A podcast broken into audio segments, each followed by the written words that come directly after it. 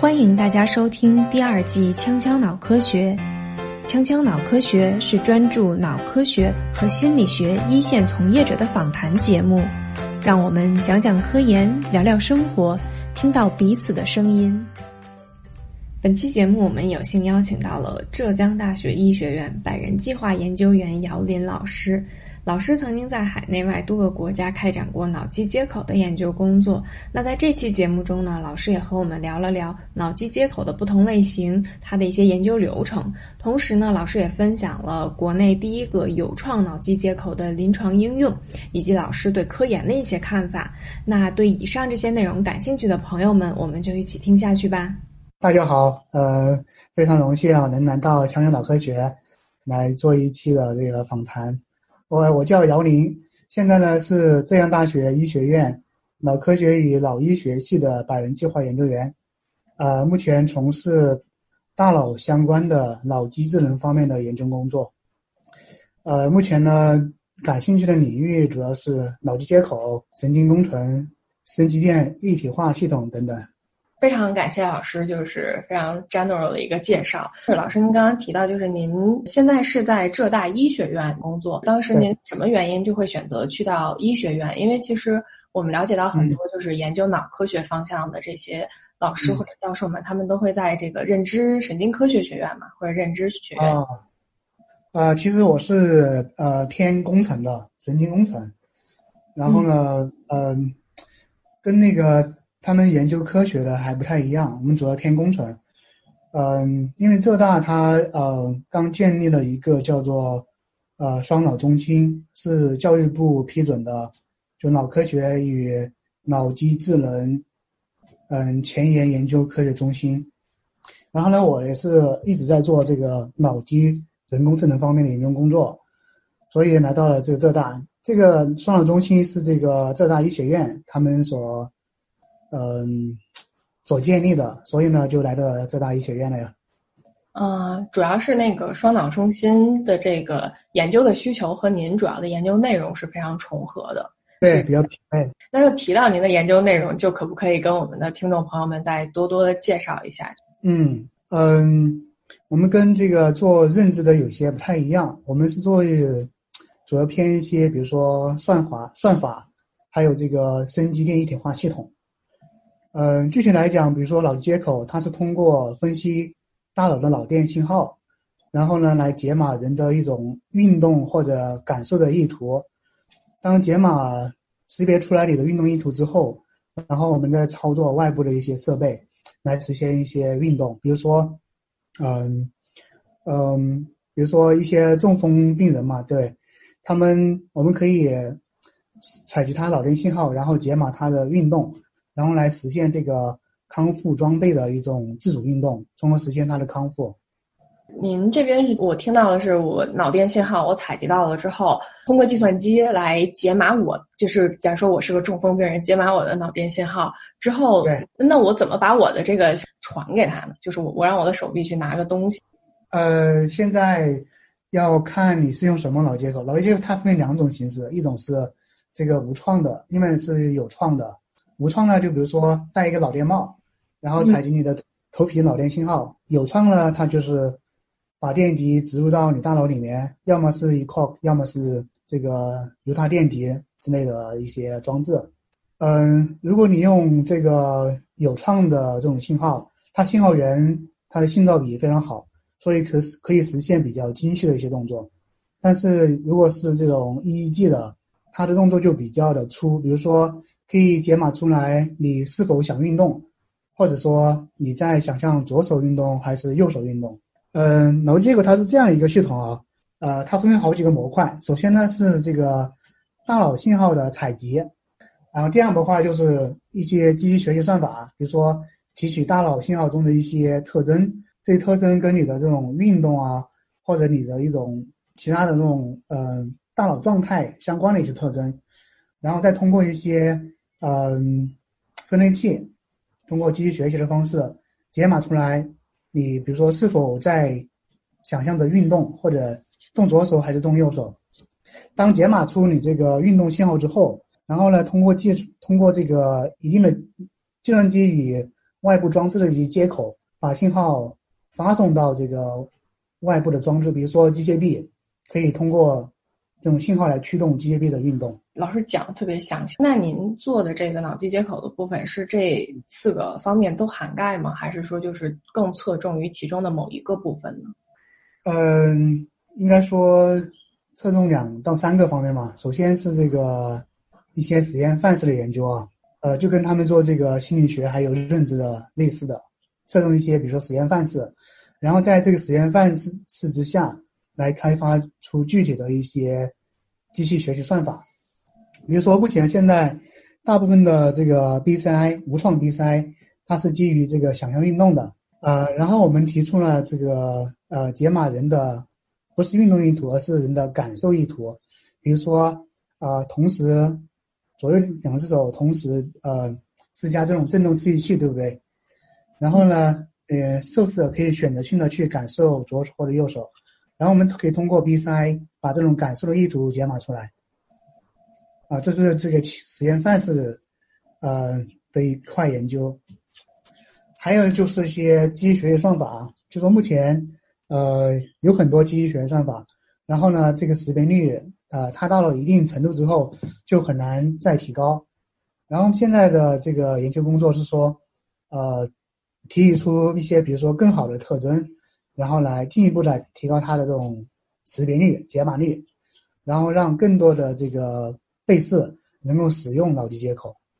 嗯，就听起来是说，老师从一个是范式，另外一个是算法，更好的让被试患者去使用的这个角度，另外一个就是也提高了，就是我们现在呃计算算法的这个部分。是您提到那范式的部分嘛？就我之前有看过一个研究，就是他们会，比如说我右侧中风比较严重，它就相当于是一个镜像的这个功能，就是把我左手的运动先给记录下来。让我右手学习我左手的这个动作，这样的话，他们觉得会对于这个康复啊，就是更有效一些。就是我学习的其实是我自己的动作，那他这个做的和您在脑机接口这边做的这个范式，它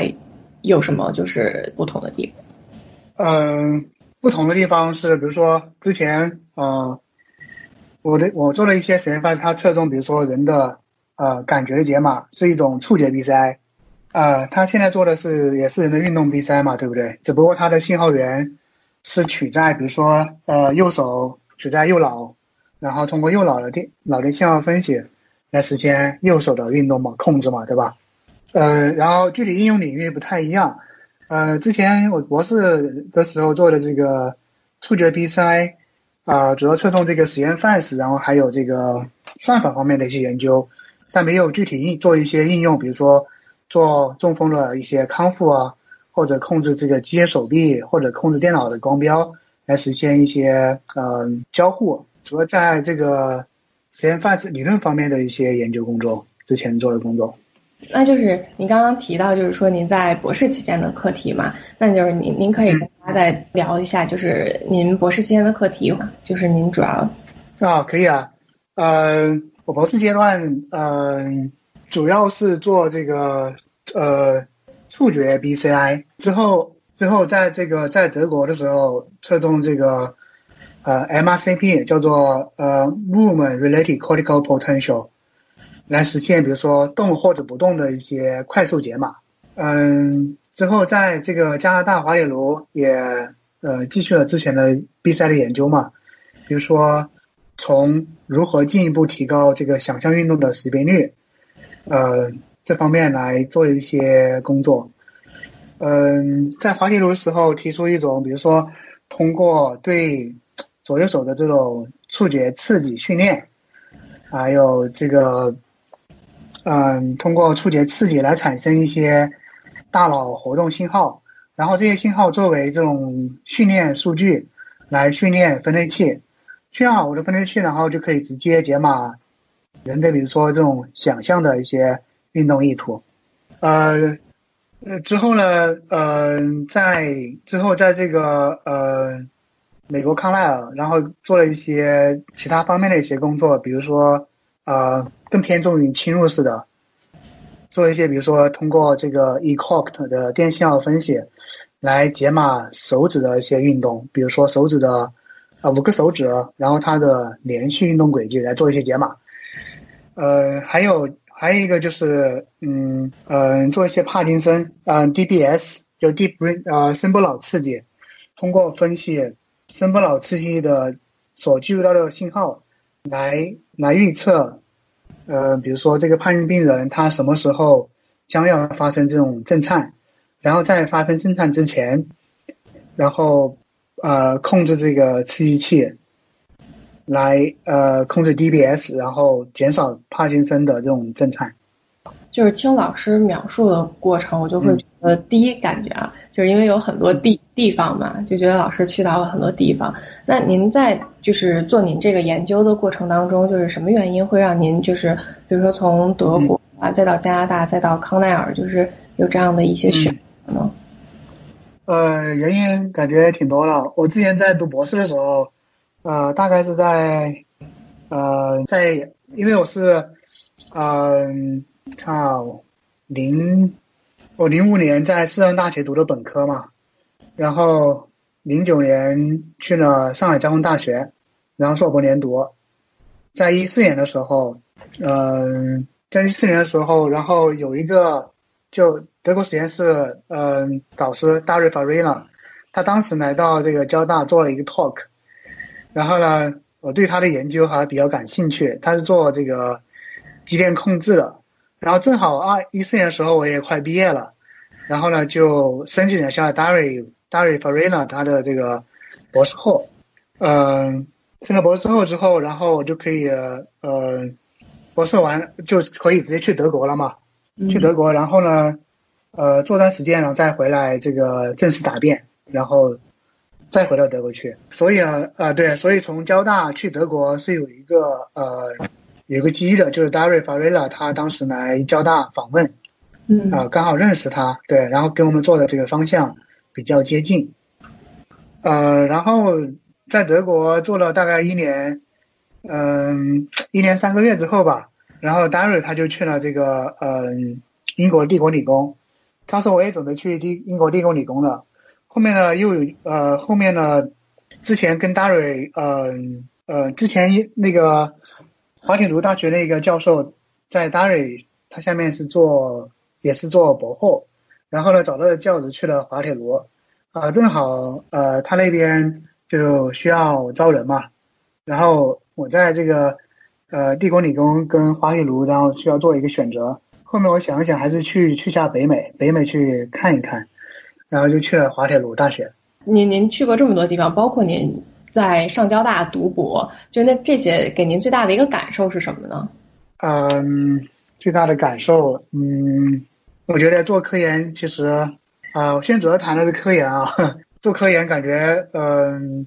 是一条比较有趣的道路，但有时候也是比较比较难的。然后呢，我在交大的时候，我的导师他对我的帮助，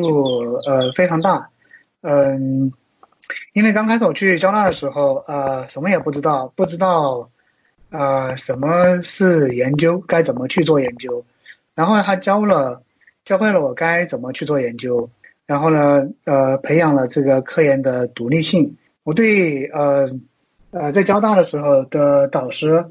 最印象比较深刻的有大概三句话，他之前给我们说的。所以第一个呢，就是说，他说，呃，好的研究要能够增加同行的一点认识，就说。比如说，我们做了很多的实验，做了很多的算法，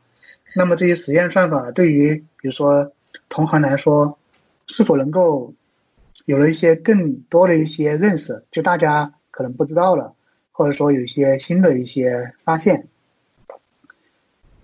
然后呢，还有就是说，呃，第二点，告诉我们做研究需要呃沉得下心来，研究就是要研析了再深究。然后 research 就是一次一次一次的 search，我觉得这句话也挺重要的，就是说研究确实啊，呃，比如说你做某一个方向，嗯、方向里面有很多的一些问题，然后你需要去仔细探探索，比如说哪些方向是比较值得去做的，问题是比较重要的，呃，把这个问题吃透之后，然后再去再去深挖，然后比如说你做实验或者这个。研究算法可能会遇到挫折，可能会经常失败。比如说你做了很长时间，嗯，发现，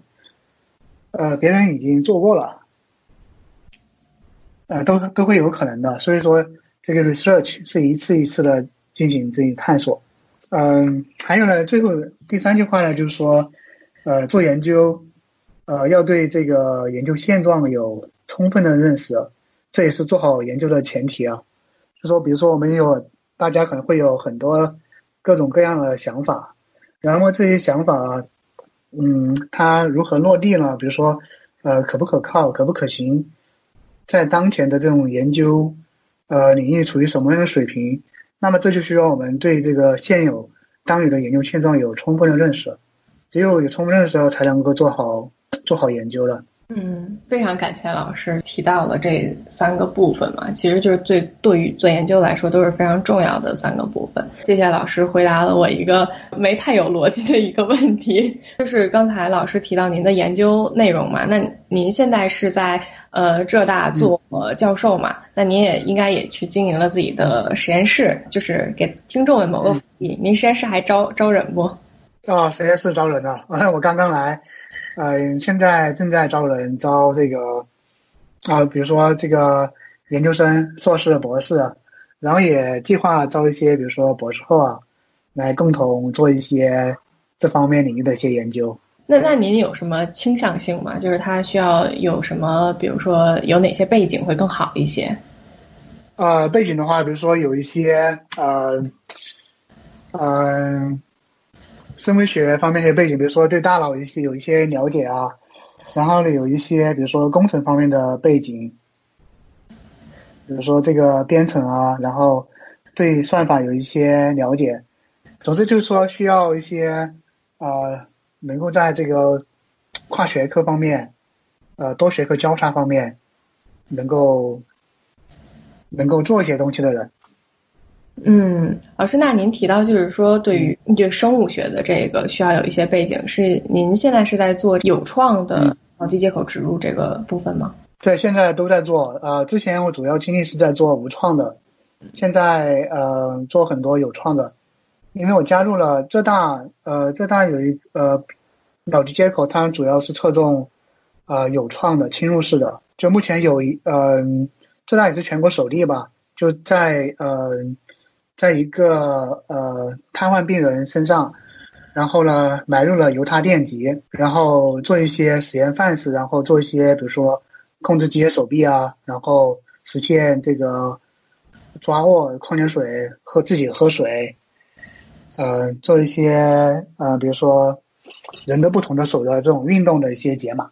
那它的那个精确性的话，就是有有多大呢？嗯，比如说你控这个病人控制机这个机械手臂来喝水，当然跟正常人完全可能不太一样啊。正常人可能很这个平滑，然后很准确，他呢就是说，嗯，可能会比较慢，然后平稳性可能有一些稍微有些抖动，但这可能通过算法可能再进一步提高，但是能够实现这个喝水的一些动作。还有呢，就是说呃，比如说目前的传统的 BCI 非侵入式的。比如说解码两类两类以上，比如说现在左右手解码可以识别率可以达到百分之七八十，三类以上可能就会更低。但是比如说侵入式的，它可以解码，比如说每个手精确做到每个手指的运动，还有这个手腕，还有不同肢体的运动的解码，可以实现非常高的识别率。听起来就像是科幻电影里的，就是其实我是有一个机械手，因为它又不是肉做的嘛，反正就可以是不害怕就是被攻击什么的，完还能做非常精细的动作，比如说拿枪啊或者是这种的。对对对，可以做比较精细动作。然后呢，比如嗯，因为我我其实我我本科是做那个机械的，呃，那个专业叫叫机械设计制造机器自动化。然后读博的时候呢，做的是机械电子工程。所以我是完全的这个呃机械背景出身的，但是在读博的时候做的是这个生物医学相关的一些工作，反正都是偏工程嘛，啊，只不过之前是比如侧重机械，现在呢偏重这个电子系统，然后这个实验还有信号分析算法，就是听起来觉得好厉害，因为觉得一听到机械工程这个专业的名字，就会觉得哇天呐，就是每天就要跟呃物理 啊什么这些就是打交道，好像大家也有一个刻板印象，就是说那你那是工科专业的话，那你的逻辑思维能力一定非常强。哦，但很多这个机械它是凭这个经验来的，比如说机械设计啊，需要很大的很大量的经验。哇，这这个是我第一次听到，就是会觉得说这个机械设计这些方面其实也有经验性的部分，之前都会一直觉得是非常流程化。那什么原因就您决定转到这个方向来了呢？啊，其实最大最大的原因还是我的导师，呃，因为他之前是纯做这个机械手的，然后后面呢就把这个现在做的是机电一体化系统，然后后面就把这个人工智能，比如说呃人的。生物智能加进去就是生机电一体化系统这一个大的一个理论体系下面，呃，我刚开始根本就不了解什么是脑电信号，什么是机电信号。呃，我第一次参加这个，呃，我师兄的一个实验啊，应该是在大概是在一二年的时候，第一次参加这个脑电实验。当时实验时候发现，哇，好神奇啊！这个怎么会戴个帽子，然后放电极就有信号出来了？还有这个机电，比如说你在收缩你的肌肉的时候，啊，肌肉也会放电。你呃通过一些比如说这个电极进对它进行测量，也能够获取它的电信号。当你握拳的时候，那个肌肉那个电信号就会非常非常强。当时我对这个感觉挺挺炫的，挺酷的。然后呢，听他们说这个通过人的这种生理信号，比如说肌电信号、脑电信号，可以呃比如说呃可以作为一个很好的一个控制源，来实现新的人机交互。当时就觉得非常的有趣这个的事情，嗯，然后就开始接触这方面的这个研究内容，所以就一直坚持到了现在，就是开始做脑机接口就这部分的内容。对对对对，就从一一年开始一直到现在目前吧，都在做这方面的一些工作。嗯，那那您就是刚才提到，就是说呃脑电、皮电啊，就是这些。那它的那个您在做的时候，因为有也有人说，就是说我在信号信息收集的时候，其实会怀疑说我说的是不是脑电。嗯，对，因为脑电它比较呃比较敏感嘛，比如说你在眨眼的时候，或者你在咬牙或者头动一动的时候，它就有很强的那种干扰，它会有很强的干扰。然后呢，嗯。脑电它就是比较呃比较 sensitive，嗯，就大大大大多数情况下都是在这个屏蔽室里面做的嘛，对吧？嗯，可以说脑电对这个环境的要求是非常高的嘛。对，比较要求比较高了，嗯，但呃目前比如说脑机接口它是侧重这个应用的，然后也有很多方面来就说如何提高这个信息收集的这种鲁棒性，比如说呃抗干扰能力比较强。多外径电磁辐射干扰比较比较好，比如之前呃之前我们用的在赌博的赌博的时候用的那个系统叫 NeuroScan，它是那个被动，它不是主动式的电极嘛。然后现在现近呃最近这几年来有很多这种主动式电极的一些出现，还有这个呃干电极的出现，就为了解决脑机接口这个应用的一些问题。就是听起来就像是，其实做有创的这种脑机接口的这个更不太容易受环境的影响。那它有适用范围吗？就比如说某一类人，他可能比较适用有创的。对对，它有适用范围的。就说呃，因为有创的话，你需要啊做手术的，需要打开人的这种头盖骨，然后把电极埋进去，嗯，埋进去之后，然后再合上，然后可能过段时间之后，你才能够再。才能够做一些实验之类的。嗯，他呢，正常人肯定不会，肯定不接受这种有创的脑机接口，一般都会用这种无创的，比如说基于 EEG 的，或者基于近红外的一些这个脑机接口。呃，有创的话，呃，目前来说，主要是一些呃呃国内啊可能不多，主要针对这种嗯瘫痪的病人来做一些的，瘫痪的病人，而且需要得到。瘫痪病人以及他的家属的完全的同意，然后才可以做了。嗯，那那做的时候风险大吗？嗯，从目前的这种技术来看，嗯，风险应该有一点，但不是太大。比如说，现在主要的风险是，呃，怎么把电极埋进去？埋进去呢，它需要很高的这种呃技术手段，比如说需要做脑手术。脑手术目前，比如说国内的这个华山医院，还有浙大的这个浙大医院，他们在脑手术方面有很多的经验，呃，所以这方面应该不是一个太大的问题。嗯，所以就好像其实也也有一部分是考虑做这个手术的这个精确度。对对对，在买入之前需要做很多的工作了，比如说通过呃这个 fMRI 去定位它的运动区域，啊，还有一些其他，比如说你在实际买电极的时候，你可能需要对头皮进行精确的电刺激，来精确知道哪个地方是，比如说哪个地方是管手的，哪个地方是管脚的，然后精确定位，然后把电极放进去。对，其实听起来也会觉得也有个体差异，就是你得要求做手术的这个人，他到底是精确的位置。嗯，对，对的，所以精确定位需要一个很大的工作量。嗯，那那我我我就是自己有一个比较好奇，也是就是想问问老师的问题。那之前您提到浙大其实是做了一个就是全国首例吧，就是这种肾植入电极的这个接口的这个手术，它这个比如说肢体的功能的恢复，或者说它动作能非常的平缓吗？呃，因为这个病人他呃好像是 C 五 C 六截瘫了，他手他是不能动的。呃，能动的地方就是只有脖子以上可以动一动。他现在，嗯嗯，主要呢就是控制这个外部的装置，比如说这种机械手臂，来做一些日常的一些，呃，期望是实现它的自理啊的运动。然后呢，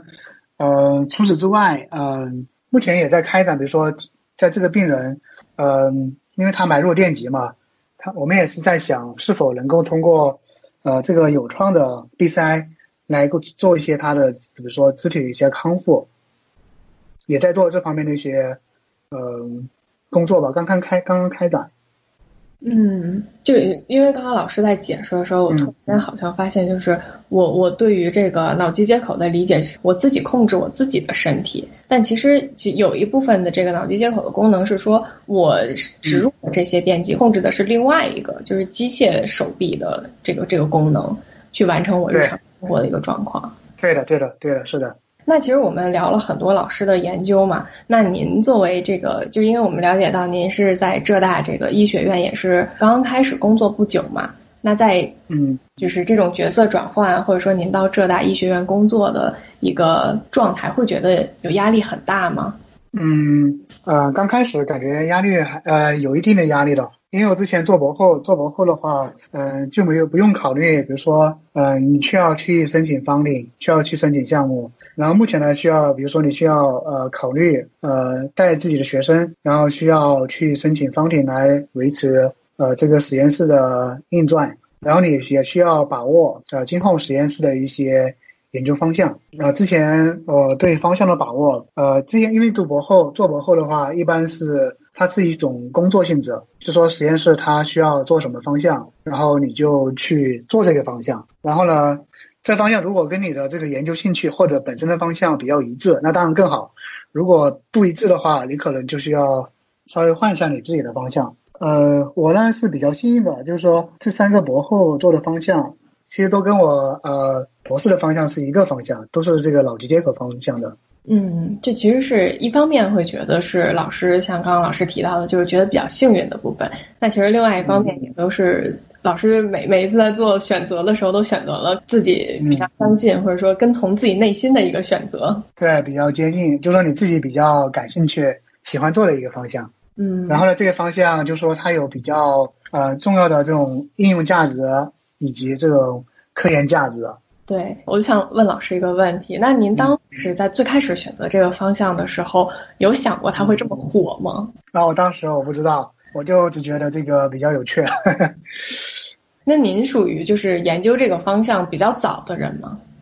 呃，嗯，我应该，我们应该不属于最早的，最早的是清华，他们做的最早，他们在应该比我们早十多年吧。然后，对，在我在在我以上的还有两个。还有两个师兄，他们也是做脑力接口的，所以就好像听起来是最近几年，反正就非常的火，我的感觉。啊，对对，现在因为它有很大的这种呃应用前景，比如说这种中风康复呀，或者这种呃，比如说检测一些植物人啊，比如说植物人啊，有时候呃啊，可能不叫植物人，比如有些人他那个全身都不能动了，然后有时候只能实现这个有限的眨眼这种动作，但是呢，他的大脑的这种活动是完好的。然后呢，这个在这个条件下，脑接口就有很大的这种呃很大的这种展望嘛，比如说这病人不能动了，然后呢，他可以通过这脑电脑机接口这种装置来再一次实现与外界的这种通信。嗯，其实就感觉就可以畅想一下，有未来的某一天，我们可不可以就是其实躯体不存在，然后大脑存在，但是它也可以控制这个。对对对对对，而且它比如说也可以做一些呃。这种娱乐性质的一些活动啊，比如现在传统这种控制装置，比如说键盘、鼠标或者手机，你都需要人跟它这种这种物理的接触，对不对？你去按，让它它跟跟你交互。那脑机接口上，你可以直接通过大脑的这种呃意图或者脑电波跟它进行交互。当然，目前来说。还做不到这一点啊，但这个领域一直在向前发展的。对，这听起来就像是用意念控制，比如说我就是想想想想想，结果就真的这个笔就起来了。对对对，就是意念控制。对。对我，我感觉我自己说完这个就感觉很民科。是啊。就是可能可能未来能够实现。对，那老师您就是这么多。长时间的求学，包括您现在自己独立运营一个实验室，那您会给就是在这个专业方向的同学们，或者说对这个方向感兴趣的同学们，有什么样的建议呢？呃呃，我建议呃，其实比较重要一条就是，嗯，比如说做研究嘛，这个研究问题是至关重要的。你选择了一个好的研究问题，那可能就是事半功倍。嗯，然后呢，再再其次呢，就是需要呃充分的了解。当前的研究现状啊，最后一条呢，就是说你需要去做，去花时间去做这个事情。其实通过老师的经历也看到，其实有很长的时间去深入的研究这这一个问题。对，是，就是需要投入呃，可能我们不太聪明啊，就可能只能投入更多的时间、更多的精力去做这这么一件事情。然后时间长的话，你就慢慢就积累起来了。比如说。啊，之前听有人说，呃，你在某个领域投入一万个小时，你就成为专家了，所以就多投入时间嘛，之后你就会成为这方面的一个专家。对，其实我发现，哦，老师们都非常的谦虚，每次都说，其实我们并不是特别聪明的人，但是不能评论聪明不聪明，但都是非常勤奋、非常努力的人。对，就多花点时间就好了。然后呢，就说，比如说你要抓住好机遇，啊，机遇来了抓住，然后努力就行了。嗯，老师，那您是这个工程控制背景嘛？那我们其他的就是这个方向的同学们也有很多对这个机器学习算法非常感兴趣的。那您对就是大家学习这个方向有没有什么样的，比如说 tips 或者说小建议之类的？嗯，呃，其实说这个算法，因为我不是这个计算机背景出身的，嗯，所以算法，比如说理论方面的，我可能呃可能就比较弱一些。然后觉得，比如说呃。机器学习还是要看，比如说你要解决什么问题，要问题导向。然后呢，你做研究的时候肯定要，呃，刚开始肯定要是去重复，重复别人所所做的这个，呃，就针对这个特定的这个问题啊，所提出来的算法。然后你需要，比如说它有很可能需要有推导公式啊，你可能需要亲自去推导，嗯，然后亲自去编这个代码来实现。嗯，在此基础上，然后你再嗯结合具体的问题来提出新的这种方法来解决这个问题。所以算法方面，我感觉就是说，嗯，如果你要有一些，比如说，嗯，有一些科研方面的贡献，那你肯定需要这个识别率啊，或者算法的性能啊，或者它的快速性啊，要比别人要好一些。这也是比较难的一个问题啊。比如说，目前针对同一个问题。目前，比如说有七八种算法，很可能你需要重复每一种算法，然后提出自己的算法，然后跟他们进行比较。如果发现你的这个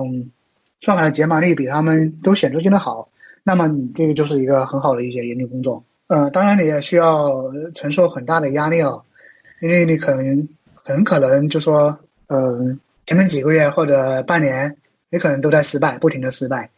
然后识别率可能还不如人家。但是你需要呃看准这个问题之后，觉得这个问题很重要，然后呢，这个问你加注梦这个问题的，比如说它的呃特殊性，在这个问题的特殊性的基础上，提出这个特有的算法来解决这个特别的问题，这么它可能就呃会好很多。嗯，听起来就像是算法其实是一个工具，根据我们的研究问题选择最合适的那个工具。对，你还对工具有很比较要比较有要有了解。不能直接用，你需要知道它嗯怎么工作呢？为什么它 work？你需要知道很多的为什么。对，现在很多的算法它都是在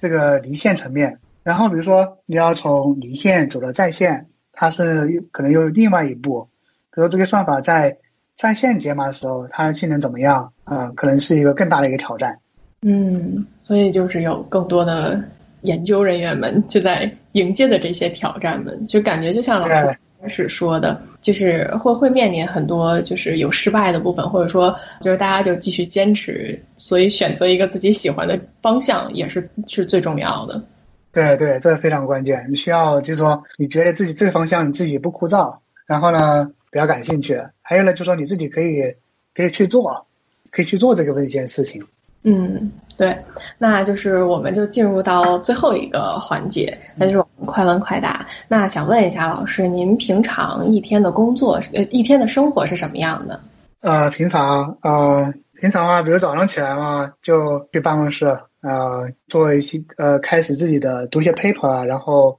嗯，做算法，做些研究啊，然后指导学生，跟他们 meeting。呃，因为现在做这做这个研究员呢，呃，会可能比较多，呃，经常会嗯开会啊，跟不同的老师呃 meeting，然后嗯还有然后还有就是说呃申请一些项目，呃晚上呢晚上呃下班回来之后，一般我会去运动运动，比如说呃去打打篮球啊，呃和朋友聊聊天呀之类的。你休息的时候会做些什么？啊，我休息的时候会去打打篮球啊，跟朋友打打篮球，然后也会去钓一钓鱼，去野外去湖里面去钓钓鱼，然后呢，同时也会去晚上的时候看看电影啊，看看古装剧啊，但是我看电影看完之后可能就忘了，就消遣消遣时间。嗯。就就我觉得钓鱼还蛮磨练心性的，其实对于跟做科研很像，就其实你可能付出了很长时间，但可能没钓到。对，需要有耐心，但也会有它会有给你的，比如说 reward，对吧？对，就会有惊喜的那种感觉。对，惊喜，充满了惊喜，是吧？而那那还有一个问题是说，就是您呃做科研，就是包括到现叫。有自己实验室这么长时间，您觉得最难忘的事情是什么呢？啊，我最难忘的事情还不是科研，最难忘的事情是呃，当时我在加拿大，然后我女朋友在美国的时候，然后我去那个去去边境去接她的时候，然后我开车嘛，开开过了，然后呢，我当时没有护照，然后签证也过期了，那个工作那个什么工作许可也正在申请当中，特特别紧张。生怕担心被会被遣返了。当时那个美国就在美国跟加拿大交接处那个和平桥。天呐，我能我能我觉得我能感受到那种紧张。啊，特别紧张是啊，而且女我女朋友也从那边过来了，可紧张了。对，尤尤尤其是在异国他乡，就觉得我是不是就是做了什么坏事儿，就那种感觉。对呀对呀，很无助，你不知道找谁帮忙。对，就看得出来，首先老师和女朋友关系非常的好，另外一方面就其实，呃，海外海外留学生们其实也也也也也有自己生活不为人知、比较辛苦的一面。是的呀，是啊，就在国外的话，很多时候你需要自己去做饭，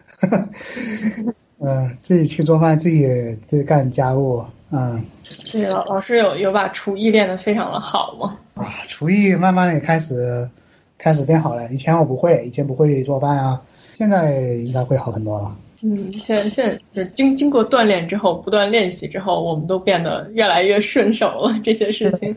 对啊，我我发现国外不仅是这个科研方面的锻炼，比如说你可以增长一些呃见识，同时你生活方面也得到了一些锻炼，生活更丰富了。对对对，老师，那就是有一个呃小八卦的问题。那您和您女朋友，因为我听到就是说，包括现在也是异国的状况嘛，那您有没有什么就是保持这个关系的一些小窍门呢？哦，我们经常会这个视频、语音通信，